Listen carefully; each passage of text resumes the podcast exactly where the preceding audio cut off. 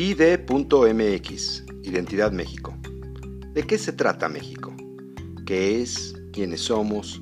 ¿Cómo y por qué somos como somos los mexicanos? ¿Qué nos hace parecidos? ¿Qué nos diferencia entre nosotros y en el mundo? Estas y muchas otras cuestiones sobre nuestra identidad serán planteadas y discutidas en este programa. Esperamos que con argumentos razonados, sorprendentes, ilustrativos y quizás, con suerte, ¿por qué no?, hasta polémicos e irresolubles.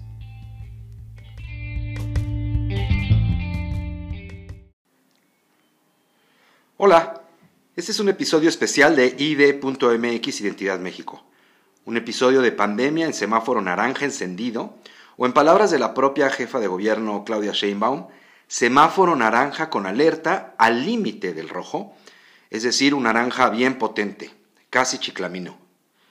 Gracias por seguirnos, oírnos e imaginarnos. Hoy, ¿pa' qué es más que la verdad? Nostalgiando. Por favor, continúen recomendándonos con el historiador aburrido y con el galán de película en blanco y negro. También los invito a visitar la página de Facebook IDMX Identidad México. Ahí con gusto, como siempre les digo, los leeré y responderé. A este episodio especial le puse brazo, abrazo y apapacho. Ayer en la noche, ya tarde, Apagué la luz y cerré los ojos, después de haber visto las noticias y un capítulo de la cuarta temporada de la serie The Crown, excepcional, imperdible, donde se cuenta la vida y milagros de la Chabela, su familia y sus cuates, no de la Chabela la católica de hace 500 años, sino de la inglesa que sigue viva, que sigue viva la canija hasta ahora.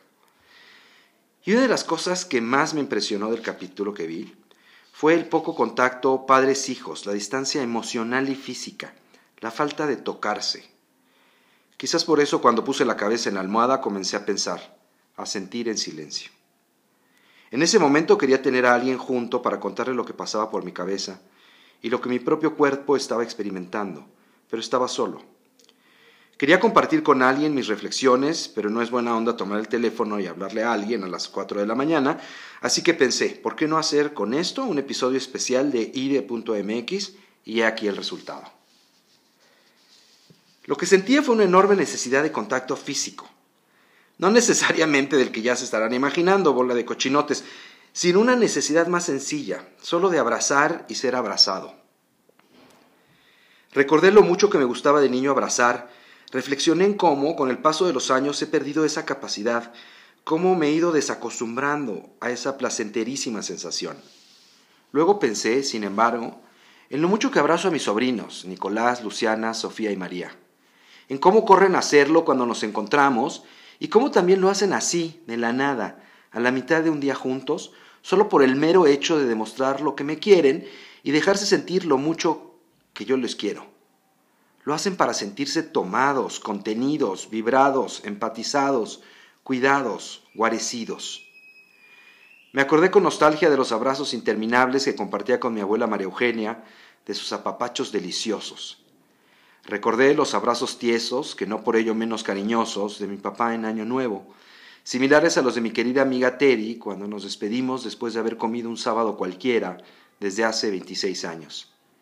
Y me cuestioné en los muchos abrazos que le debo a mi mamá y que me debo a mí mismo cuando no la abrazo, no necesariamente por conservar la sana distancia. Ayer me di cuenta, todavía con los ojos cerrados, que en este encierro que estamos viviendo me comienza a hacer mella, Incluso a mí que soy un casero empedernido, para quien mi casa es un enorme imán y siempre ha sido mi centro de gravedad. Parece mentira y a más de uno le sonará muy exótico, pero extraño ir en el metro por la ciudad. Ver en uno, en otro, en otra, una mirada absolutamente impersonal, pero contundentemente real. Toparme con escenas conmovedoras que ve uno cuando camina por la, por la calle, imaginar las vidas detrás de los infinitos anonimatos del transporte público. Anoche rumié también sobre lo mucho que necesito, y no creo que extrapolar demasiado al decir que necesitamos todos un apapacho mental. ¿Qué onda con tan mala noticia, tanto disparate, tanta insensatez? Seguro habrá quienes tengan otros datos, pero los que me toca ver y oír a mí no dicen nada halagüeño y sí mucha necedad. A estas alturas seguro muchos estarán preguntando, ¿y este de qué va? ¿Por qué corrompe su propio podcast para hacernos escuchar sus disquisiciones madrugaderas? ¿Qué tiene que ver esto con Identidad México? Pues ahí les va. Pensé también que la identidad es una especie de abrazo, que mi identidad propia y colectiva me genera un sentido de pertenencia, refuerza mi amor propio, tan demeritado en estos días de injusticias evidentes, que es un apoyo. La identidad es una especie de sutil apapacho, un abrazo que me identifica con otros, con los demás. Esos demás, que antes eran solo unos anónimos, impersonales, extras en mi película, pero que hoy se vuelven necesarios. Por cierto, que para entrar más en sintonía y hacer más sentido con este podcast, les cuento, por si no lo sabían, que la palabra apapacho es un mexicanismo que viene del náhuatl y quiere decir algo así como acariciar con el alma o apretar o abrazar el corazón. Justo lo que necesitan esas dos de mis entidades, la inmaterial y la material, mi alma, mi corazón y, por qué no, también mi mente. En mi desvelo me atreví a, ir más allá. Todo por ver tanta tele en la noche y sobre todo las noticias, que no deja nada bueno a nadie. Pero me puse a pensar en otra cosa.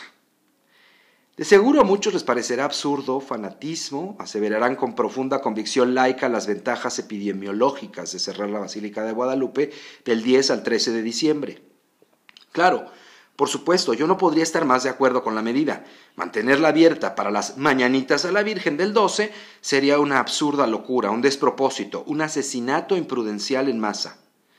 No obstante, la verdad, verdad, es que 11 millones de hombres, mujeres, niños, niñas, viejos y viejitas, pubertos y jóvenes se quedarán sin un apapacho real o imaginario, de la que consideran, imaginan o quisieran que fuera su madrecita de Guadalupe.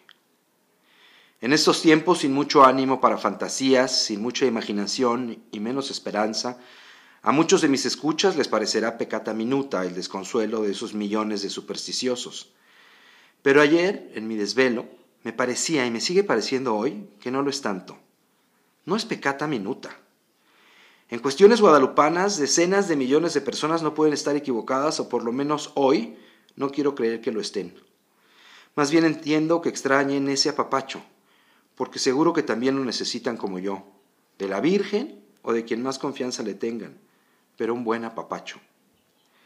Pero la realidad se impone.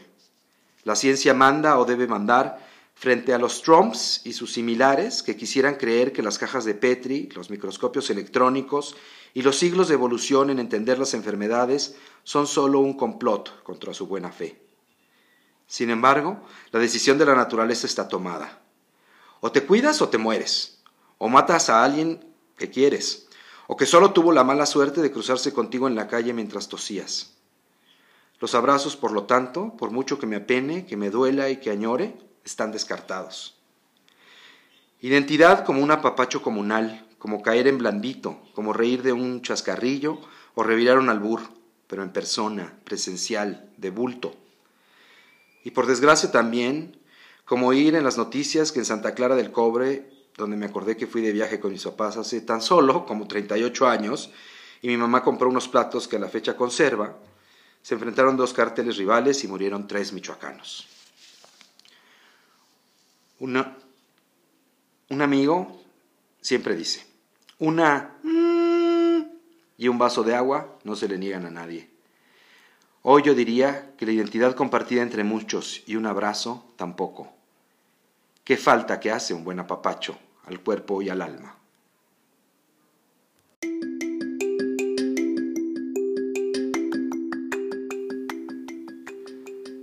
Moraleja de este episodio especial de ID.mx.